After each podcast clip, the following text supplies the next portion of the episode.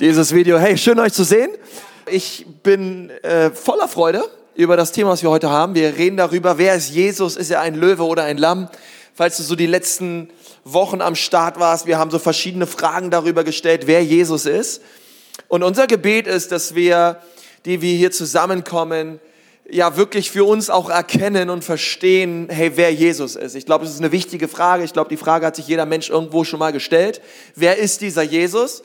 Und wir wollen heute da direkt weitermachen. Es gab eine Predigtmitschrift auch am, am Eingang und ich, ich hoffe, du bist da voll am Start. Und ich glaube, dass wir ähm, heute, ich, ich freue mich jetzt schon so richtig auf die Predigt, möchte ich dir gleich sagen. Und wir, ähm, wir, wir können da voll mit einsteigen heute. Und was wollte ich gerade noch sagen? Bayern Dortmund, stimmt. Und was war da noch? Ähm, ich wollte noch gern noch mal mit uns beten und dann starten wir direkt in die Predigt ein, okay? Seid ihr dabei? Herr Jesus, ich danke dir von ganzem Herzen für diesen Morgen. Ich danke dir so, Jesus, für den Sonnenschein draußen. Danke, dass wir die, die Sonne genießen dürfen. Danke, dass wir in diesem Hotel sein dürfen, um dich zu feiern, dich zu preisen. Danke für Gartenarbeit und für all das, was jetzt wieder so ansteht, Herr. Du schenkst uns deine Kraft in Jesu Namen. Amen. Und einen gesunden Rasen vertikutieren und düngen, das ist jetzt alles, jetzt ist die Zeit, Leute. Wenn es je einer Zeit war, dann jetzt, okay? hey, ich, ich wollte euch mal fragen, kennt ihr, diesen, kennt ihr diesen Moment, wo euch jemand etwas erzählt oder erklärt und ihr versteht nur Bahnhof? Ja, einige von euch denken sich, das ist Ehestandard in meinem Leben, also ähm, bei mir war das, bei mir war das Standard in der Schule. Also ich saß immer nur besonders naturwissenschaftlichen Fächern. Ich habe nie was verstanden. Und äh, ich, hab, ich war richtig gut in den ganzen Laberfächern. Da, da, da war ich gut, aber sobald es irgendwie komplizierter wurde mit irgendwelchen Formen und so, da war es bei mir schon durch. Ich sage immer zu meiner Frau, bis zur dritten Klasse kann ich den Kindern helfen in der Schule, danach bist du dran. Und wir haben uns so gut aufgeteilt, oder? Ich drei Klassen, sie, wenn Gott will und sie schlau sind, neun Klassen und sie nach meiner Frau kommen, dann wird das irgendwie gehen. Aber ich dachte so, ich, ich weiß noch einmal, ich war, als ich in Amerika war und jemand hat mir zum allerersten Mal Football erklärt. Mit diesen ganzen Taktiken und Spielzügen und so weiter. Und ich habe das Spiel das erste Mal gesehen, ich habe überhaupt nichts verstanden und dann kam jemand und hat mir Football erklärt und so weiter und mittlerweile finde ich es richtig nice. Aber es war auch so ein Spiel, man hat am Anfang nicht ganz geschnallt, okay, warum rennen die da, warum hauen die sich alle um, warum sind da so viele Lidien auf dem Feld, was geht da genau ab. Mittlerweile finde ich es Hammer, ja, dass so viele Leute sich umhauen und es irgendwie ein bisschen aggressiver ist und so. Ähm, ist ganz gut manchmal ein Footballspiel auch zum, einfach um sich vorzubereiten auf eine Predigt, sich einfach mal ein Footballspiel reinziehen und dann weiß, um was es geht. Ich dachte so, in dieser Serie, wer ist Jesus, dass hier Leute sitzen, und ihr findet das Hotel nice, ihr findet vielleicht die Atmosphäre schön, ihr denkt euch, hey cool, irgendwie Kirche und so. Aber sobald wir hier vorne den Mund aufmachen oder predigen oder singen, ihr checkt überhaupt nichts mehr. Ja, ihr findet das alles hier ganz nett, aber auf einmal singen wir über ein Lamm, dann singen wir über irgendein Blut und über irgendwer, wer würdig ist und, und das hört sich manchmal ja auch recht dramatisch an. Ähm, und, dann, und dann reden wir heute darüber, ist er ein Löwe oder ist er ein Lamm und so. Und du denkst eigentlich nur, hey, irgendwie Gottesdienst und so, das ist alles nice und alles nett. Aber was, über was redet ihr hier? Okay, du kommst dir so ein bisschen vor wie ich damals im Matheunterricht. Und dann denkst dir, alles nett, aber irgendwie komme ich nicht so richtig mit. Und ich möchte dir sagen, dass wir genau dich wollen. Wir lieben es so, dass du da bist, denn wir alle können uns mehr oder weniger auch in deine Situation versetzen. Die, wir alle waren mal verloren hier, wir alle hatten mal mit Gott nichts am Hut. Jesus hat uns errettet, Jesus hat uns befreit, Jesus hat uns neu gemacht. Und wir kennen das noch, ich hoffe zumindest, jedenfalls dürfen wir es niemals vergessen, wie es auf dich wirkt, was wir hier tun. Und wir feiern Gottesdienste, damit Menschen Gott kennenlernen, damit du diesen Gott kennenlernst, auch heute Morgen. Und ich bete so, dass du diesen Gott kennenlernst als einen Löwe und als ein Lamm. Und bevor du irgendwie, vielleicht gehst du früher oder so, und ich möchte diese Frage deswegen schnell für dich beantworten. Ist Jesus ein Löwe oder ist er ein Lamm? Ist er A ein Löwe, B ein Lamm? Er ist C, ja. Er ist beides. Er ist Löwe und er ist Lamm, okay? Falls du frühzeitig wie dieser Herr gehen musst. Ähm, der, der, ähm, hat es nicht verstanden, weil er spricht Spanisch.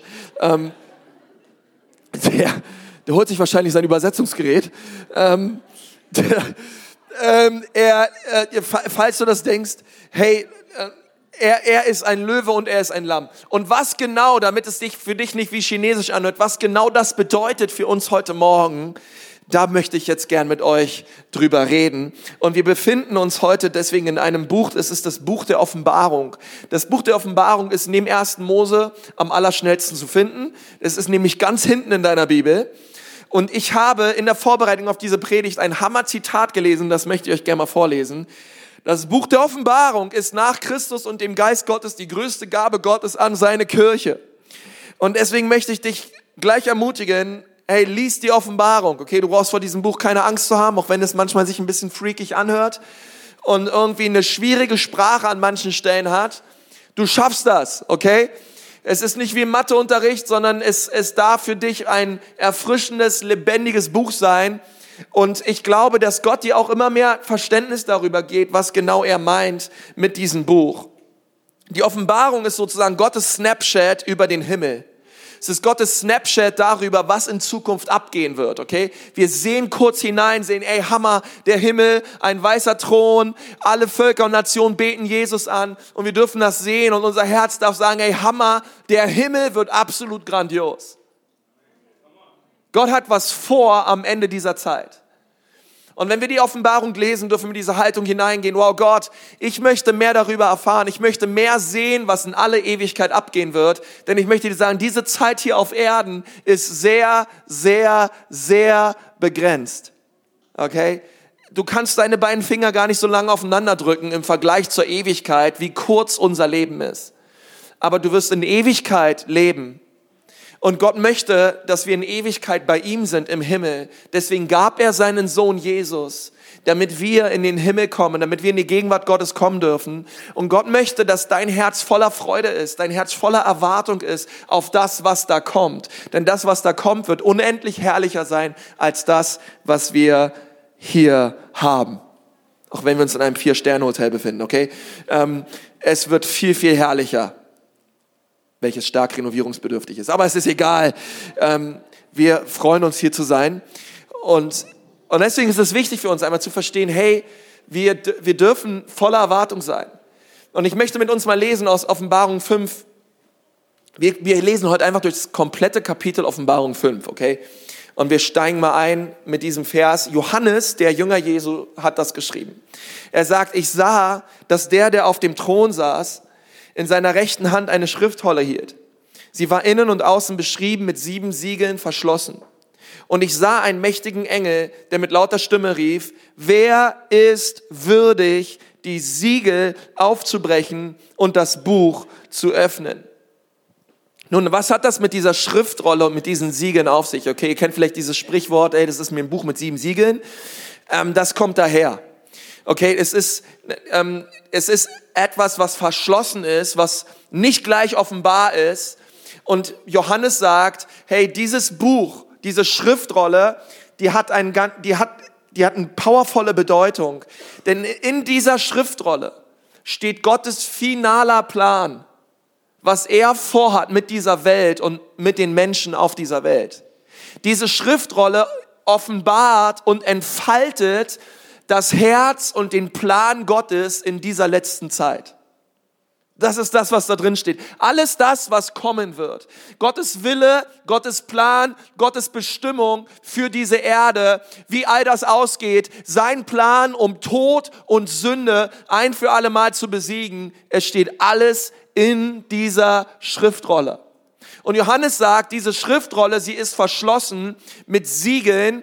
Und er sagt in Vers 3, doch da war niemand, der es öffnen noch hineinsehen konnte. Niemand im Himmel, niemand auf der Erde und auch niemand im Totenreich. Okay, weder da oben noch hier noch da unten. Keiner war da, der diese Schriftrolle aufmachen konnte, der in dieses Buch reinsehen konnte.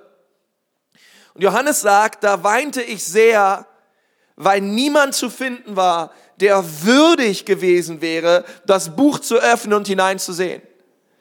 Okay, wir singen oft über würdig. Würdig ist das Lamm, würdig ist Jesus. Wir erheben Jesus. Du allein bist würdig, du allein bist es wert, du allein bist in der Lage, du bist fähig und all das kommt hierher. Doch einer von den Ältesten sagte zu mir, hey Johannes, weine nicht. Und das finde ich so Hammer.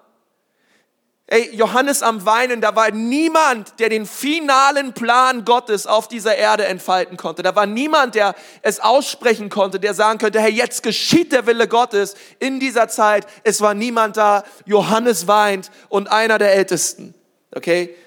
Ey, das ist eine coole Rolle, oder? Stell dir mal vor, in aller Ewigkeit wärst du dieser Älteste. Ich denke mir, das ist eine ziemlich coole Sache. Hey, Johnny, wein nicht.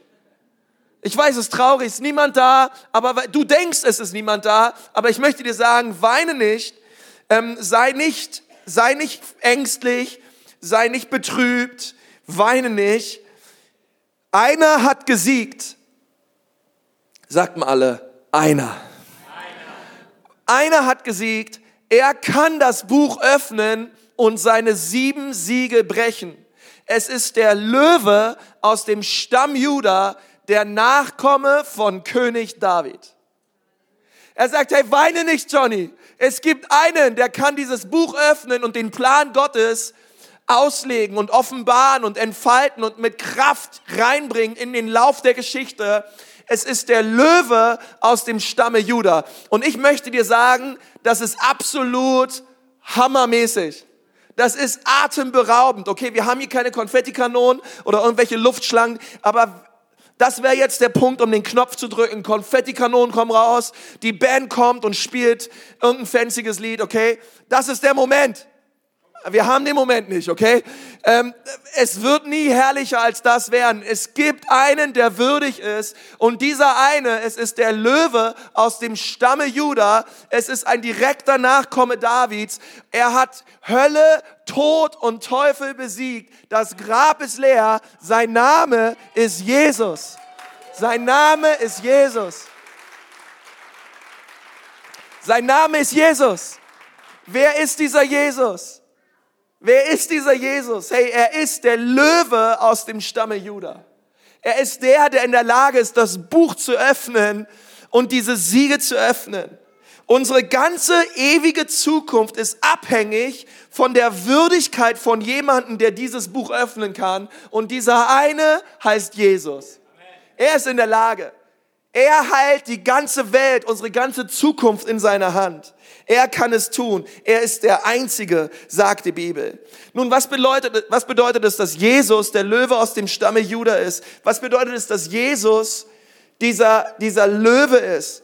Und was bedeutet das mit dem, mit dem Stamm Juda? Nun, es gibt im Alten Testament Glaubenspatriarchen, Ihr habt sicherlich schon mal von Abraham, Isaac und Jakob gehört. Abraham hat von Gott eine Verheißung bekommen, hat gesagt, hey Abraham, ich möchte, dass du ein Land einnimmst, welches du noch nicht kennst. Ich möchte, dass du dein eigenes Land verlässt und dass du im Glauben ein Land einnimmst, welches ich dir zeigen werde. Abraham ist in dieses Land hineingegangen. Gott hat zu ihm gesagt, hey, weißt du was? Übrigens, dieses ganze Land wird dir gehören. Du wirst dieses ganze Land bevölkern. Deine Nachkommen werden zahlreicher sein als die Sterne am Himmel und das Sand am Meer.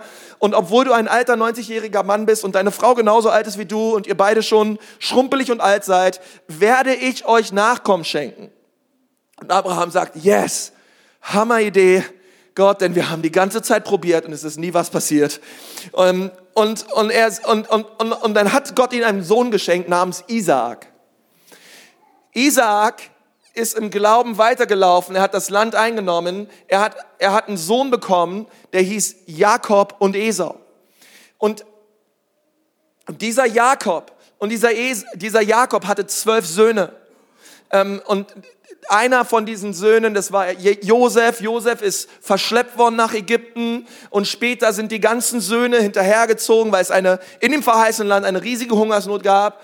Und dann war sozusagen die ganze Nachkommenschaft Abrahams in Ägypten. Und bevor Jakob am Sterben war, in seinem Sterbebett lag, kam er auf die hervorragende Idee, übrigens, ich möchte noch schnell meine Söhne segnen. Ihr lieben Väter, ist immer gut. Hände auf die Kinder legen und sie segnen. Übrigens, ihr müsst da nicht bis zu eurem Tod warten, okay? Das kann man auch jetzt schon machen. Ähm, und Jakob legt seinen Söhnen die Hände auf, seinen zwölf Söhnen, welche für die zwölf Stämme Israel stehen. Und sein vierter Sohn hieß Judah. Sagt mal Judah. Judah. Judah heißt übersetzt Lobpreis. Er legt Judah die Hand auf und er sagt, er prophezeit über Judah folgendes. 1. Mose 49, Vers 9. Das ist das, was Jakob prophezeit über Juda. Mein Sohn, du bist ein junger Löwe. Sagt mal, ein junger Löwe. Du bist ein junger Löwe, der gerade seine Beute gerissen hat. Majestätisch legt er sich daneben. Wer würde es wagen, ihn zu stören? Ich habe schon mal einen Löwen gestört, schon öfter. Ich bin immer, ich habe eine Dauerkarte im Tiergarten in Nürnberg. Wer von euch auch? Irgendwer da? Ich weiß, es ist jetzt nicht so gut, was ich jetzt sage, aber ihr müsst es kurz aushalten. Ich bin immerhin mit meiner Tochter Lotti und wir wollten uns die Löwen anschauen. Die Löwen waren immer am Schlafen. Immer am Schlafen. Immer am Schlafen. Sechster Zoobesuch, siebter Zoobesuch. Die Tiger immer, äh, immer, immer gut unterwegs, aber die Löwen immer am Schlafen.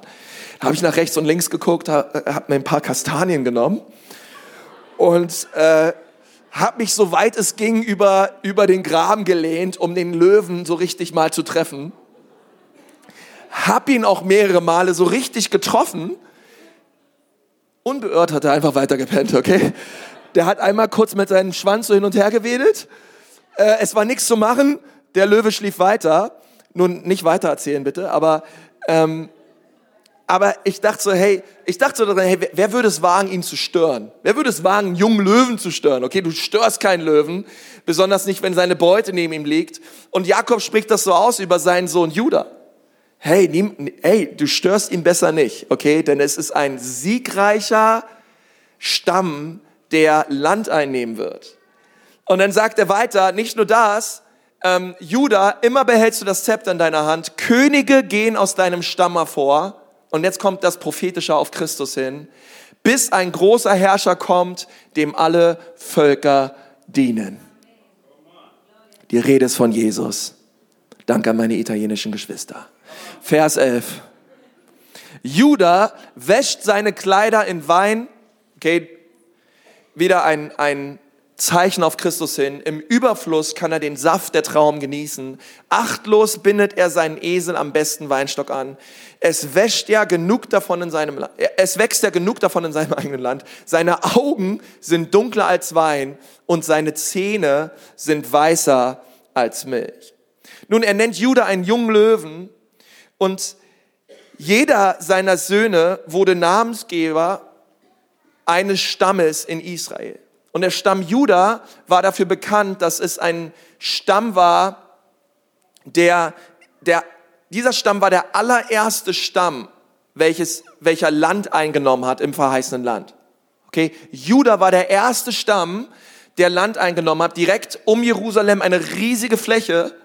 Und, und als sie diesen Stamm eingenommen haben, diesen Stamm Juda eingenommen haben, sind sie mit großen Siegesbannern einhergezogen und auf diesen Siegesbannern waren riesige Löwen drauf. Und Juda war bekannt dafür, es war ein, ein, ein Stamm von Kriegern und Kämpfern und Königen und Herrschern. Und, und aus Juda, sagt die Bibel, wird ein junger Löwe hervorkommen. Und dieser junge Löwe, er wird Jesus heißen. Er wird ein König der Könige sein. Er wird ein Herr der Herren sein und er wird über Hölle, Tod und Finsternis herrschen und er wird brüllend aus einem Grab kommen und er wird das Zepter aller Macht halten und alle Nationen werden ihm dienen. Er wird König aller Könige sein und er ist der Löwe aus dem Stamme Juda. Sein Name ist Jesus.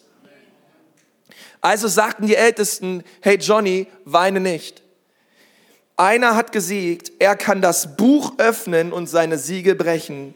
Es ist der Löwe aus dem Stamm Juda, der Nachkomme von König David. Und ich finde das so krass, wie dieser Älteste Jesus beschreibt als den gewaltigen, herrschenden König und Löwen.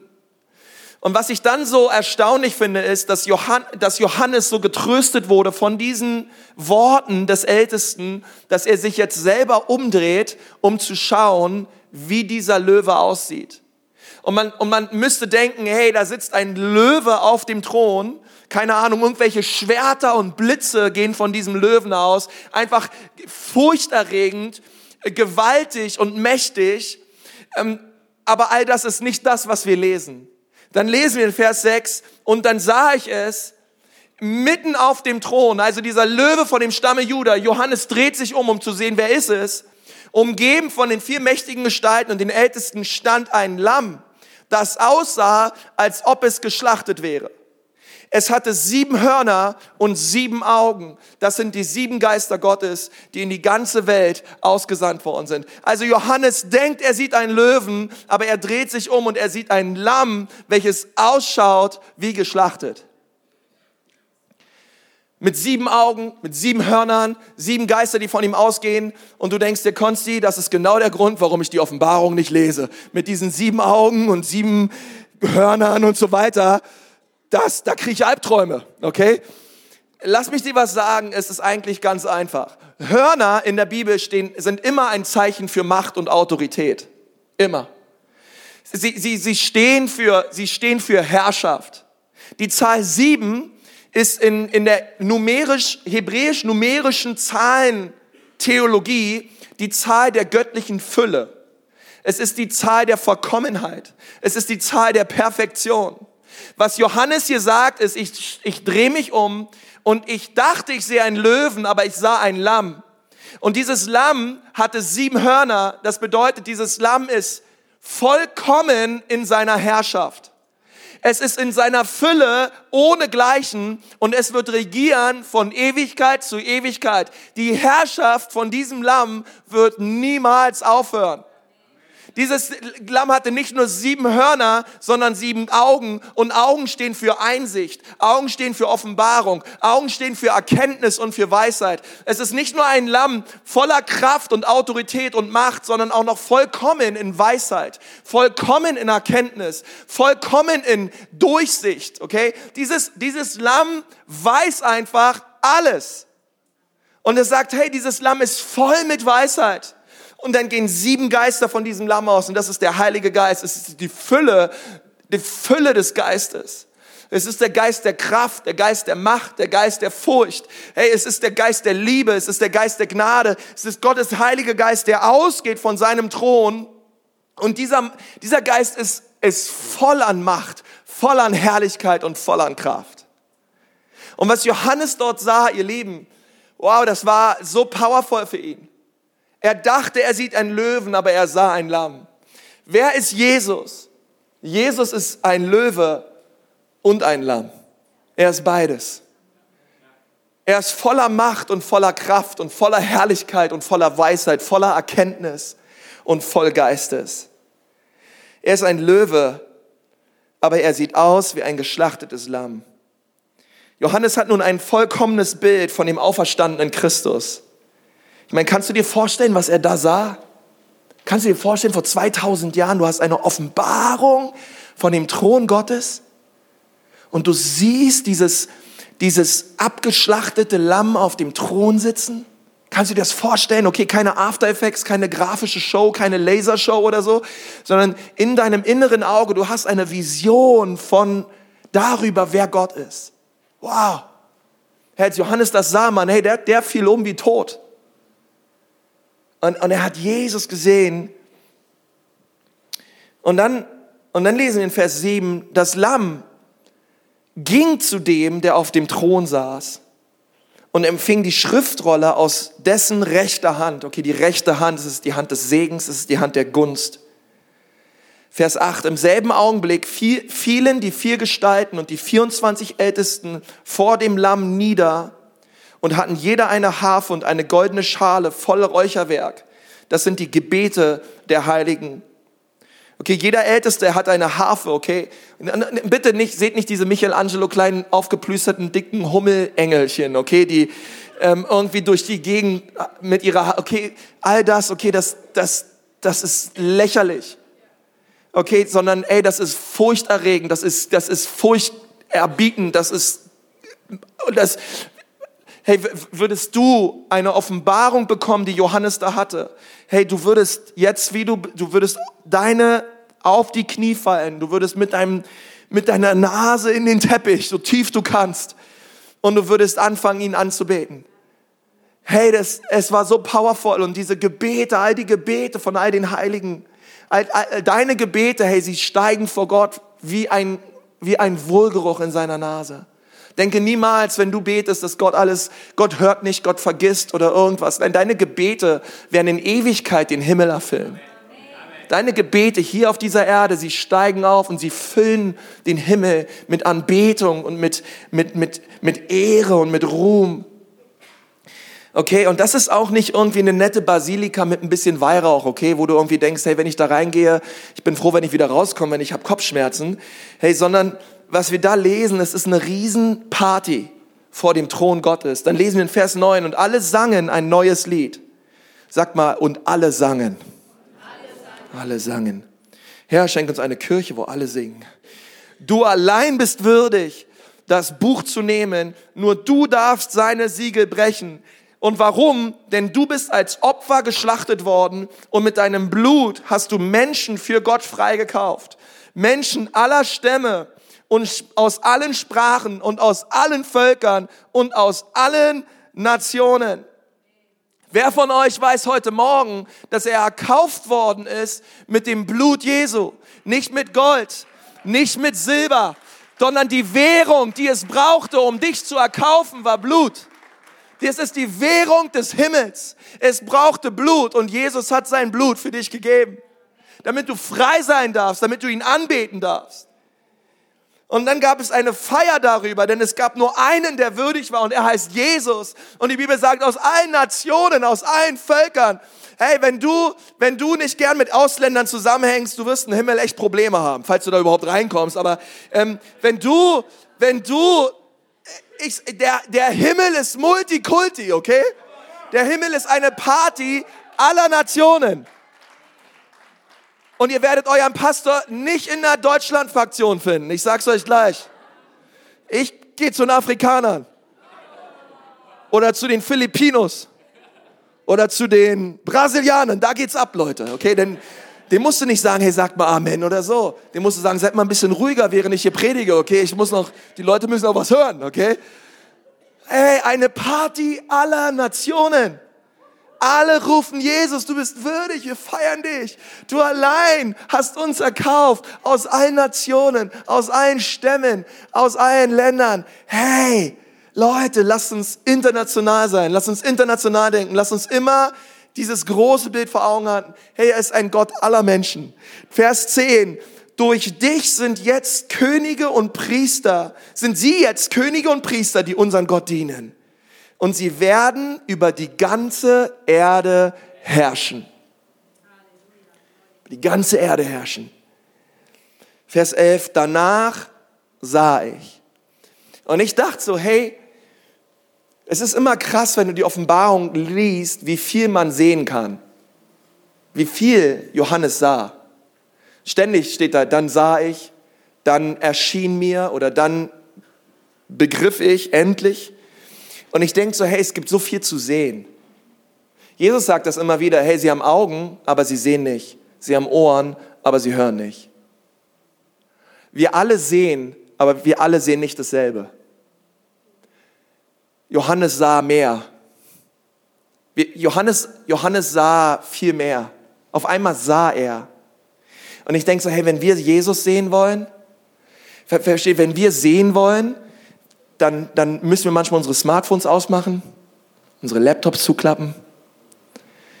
Wir müssen uns Zeit nehmen in der Gegenwart Gottes. Sonst werden wir nicht sehen.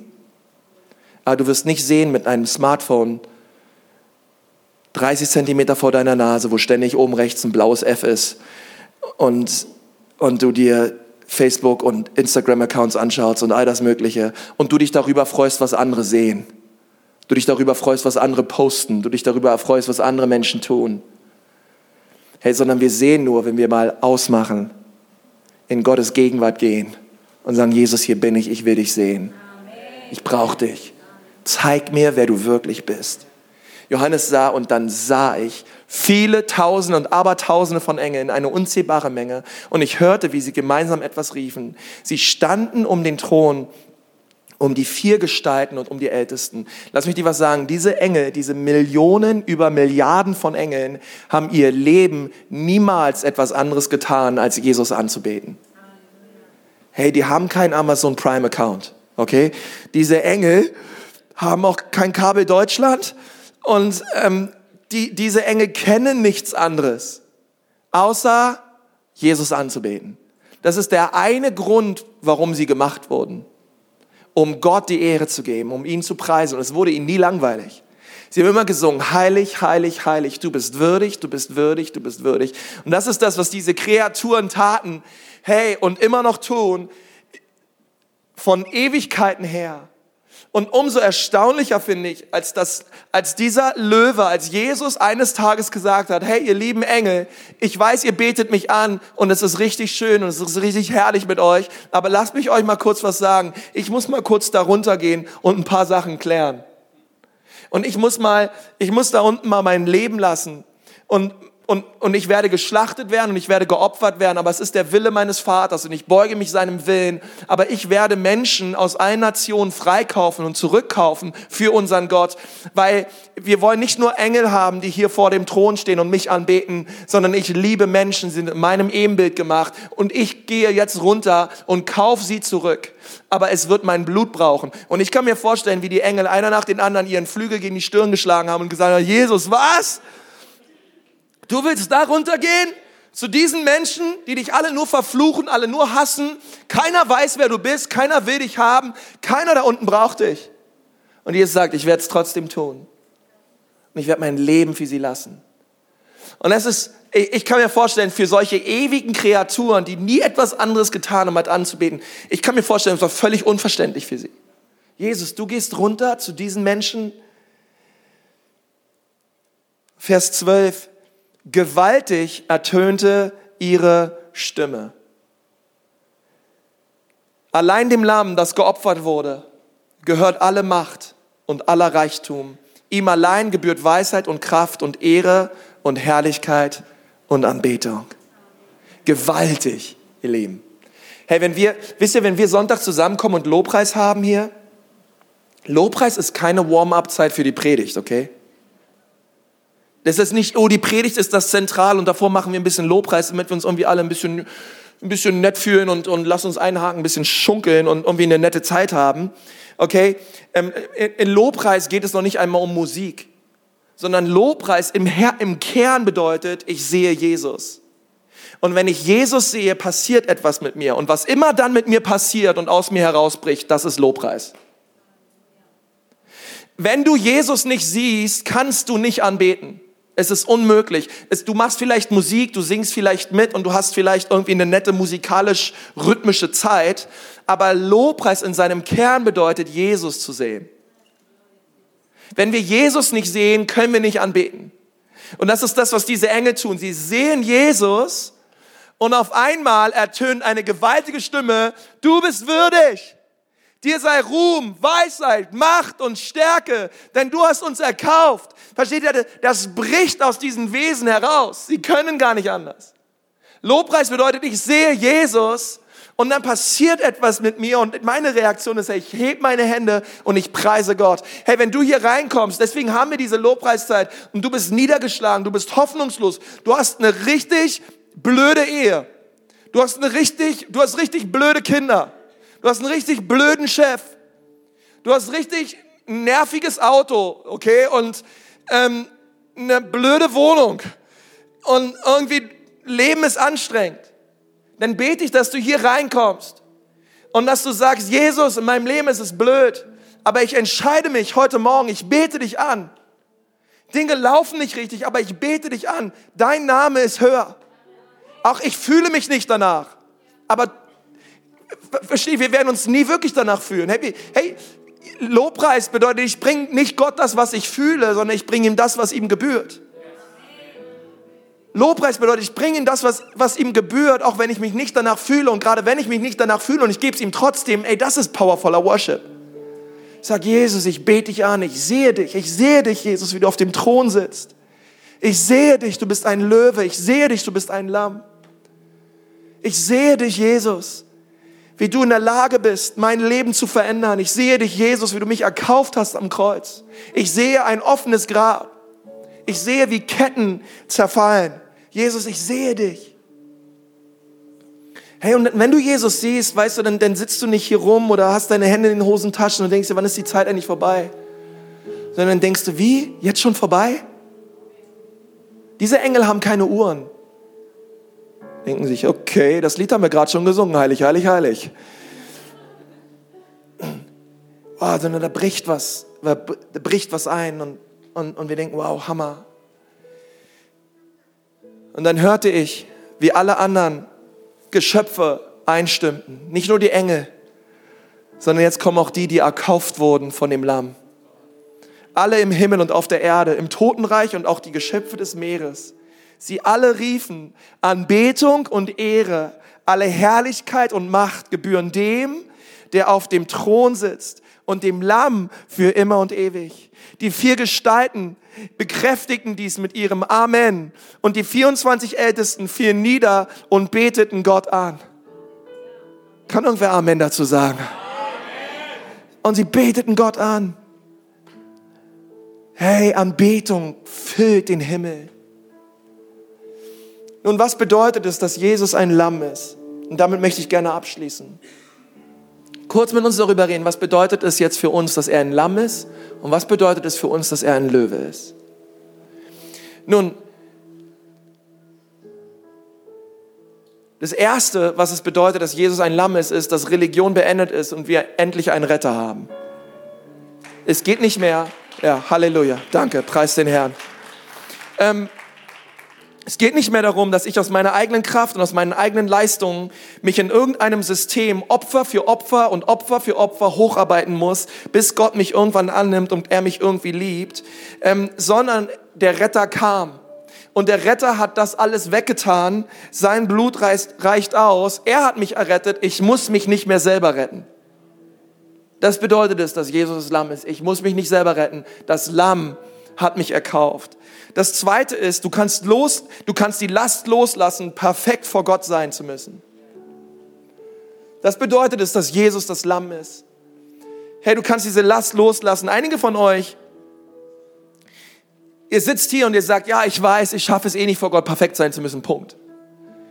Ich bin unwürdig, ich, ich schaffe es nicht, ich, ich, ich bin eh nicht perfekt. Punkt. Und da ist irgendwo eine Teilwahrheit dran, aber lass, belass es doch nicht bei diesem Punkt. Sag doch nicht einfach nur, ja, ich schaffe es eh nicht, Punkt. Oh, ich, ich kann vor Gott nicht perfekt, ich weiß, ich habe ich irgendwie mal gehört, aber Punkt.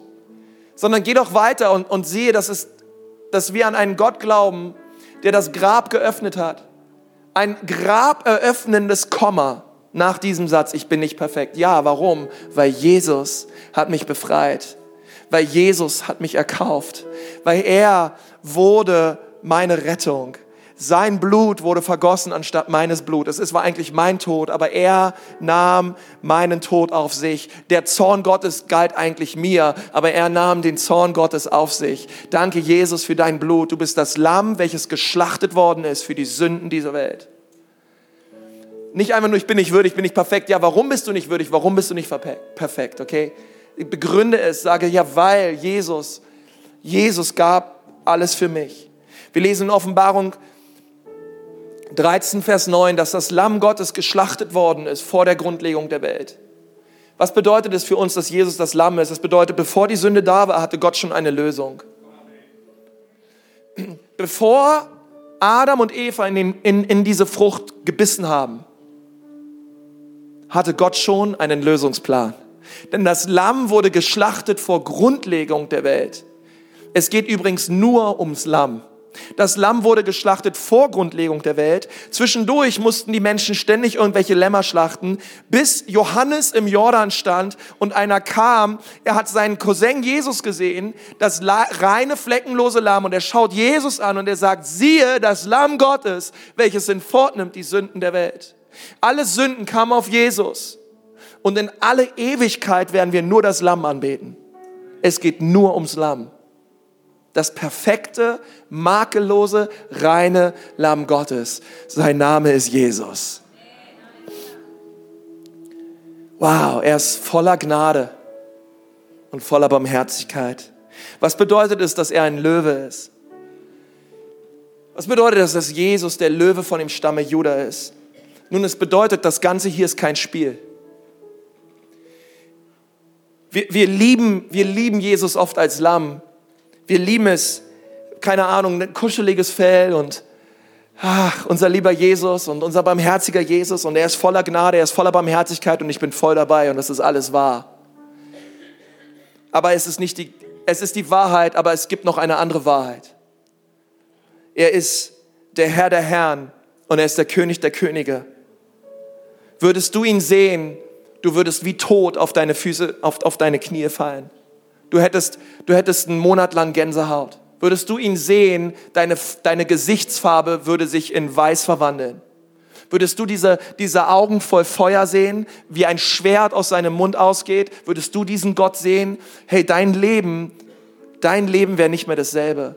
Du würdest nicht einfach nur denken, mein Leben hier ist ein Spiel und ich kann mit Sünde spielen oder ich kann leben, wie ich möchte. Dann gehe ich halt ein bisschen ins Gebet oder ein bisschen in die Gemeinde. Ist schon okay, ich kann schon irgendwie leben und machen, wie ich will und, und tun und lassen, was ich möchte. Nein, das Leben ist kein Spaß. Das Ganze hier ist kein Spiel.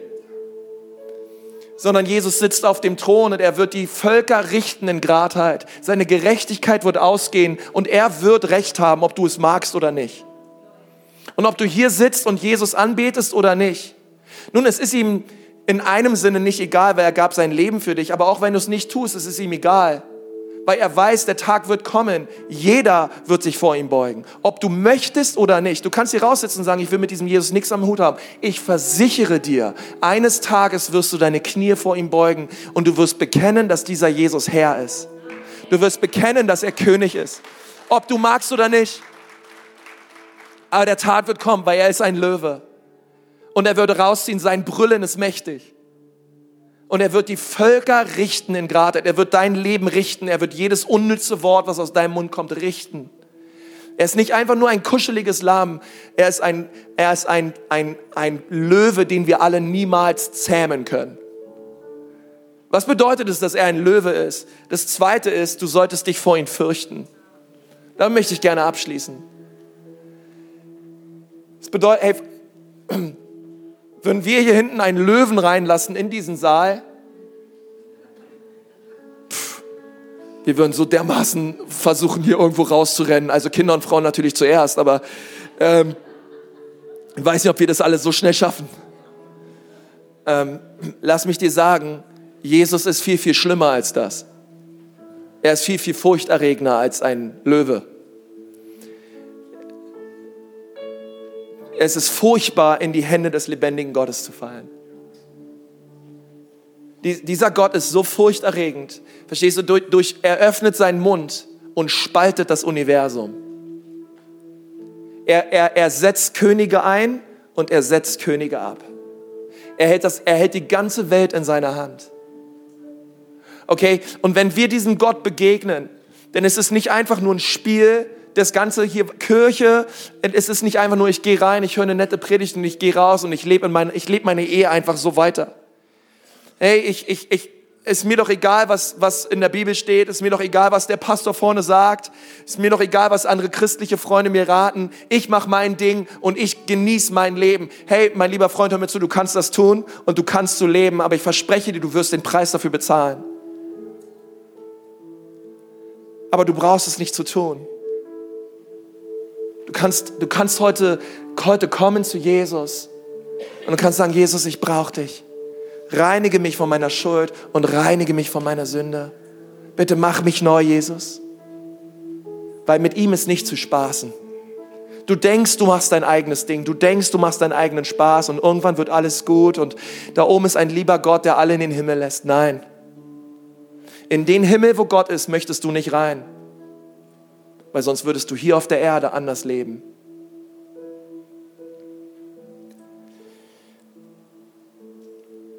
Und du hast die Wahl. Aber ich möchte sagen, er ist, er, ist, er ist nicht nur ein Lamm, er ist auch ein Löwe. Und du darfst zu ihm kommen. Und deswegen ist es so gut, dass er ein Lamm ist. Er nimmt dich an, er liebt dich. Es gibt Vergebung und Reinwaschung. Aber für andere unter euch, die ihr mit Jesus lebt und ihr seid mit einem Bein in der Welt oder mit einem Bein in der Sünde und ihr lebt, wie ihr wollt und mit dem anderen Bein bei Gott, hey, so geht es nicht. Sondern wir werden, wir werden, vor, einem, wir werden vor einem mächtigen Gott stehen. Und, und er ruft uns heute Abend, heute Morgen in seine Gegenwart und sag, komm, mach ganze Sache mit mir. Folge mir von Herzen nach. Und dein Leben wird eine Bestimmung und in einen Plan hineinkommen, wie du es dir niemals selber hättest erträumen lassen. Hey, es ist Zeit der Gnade, wir dürfen kommen. Lass uns mal die Augen schließen.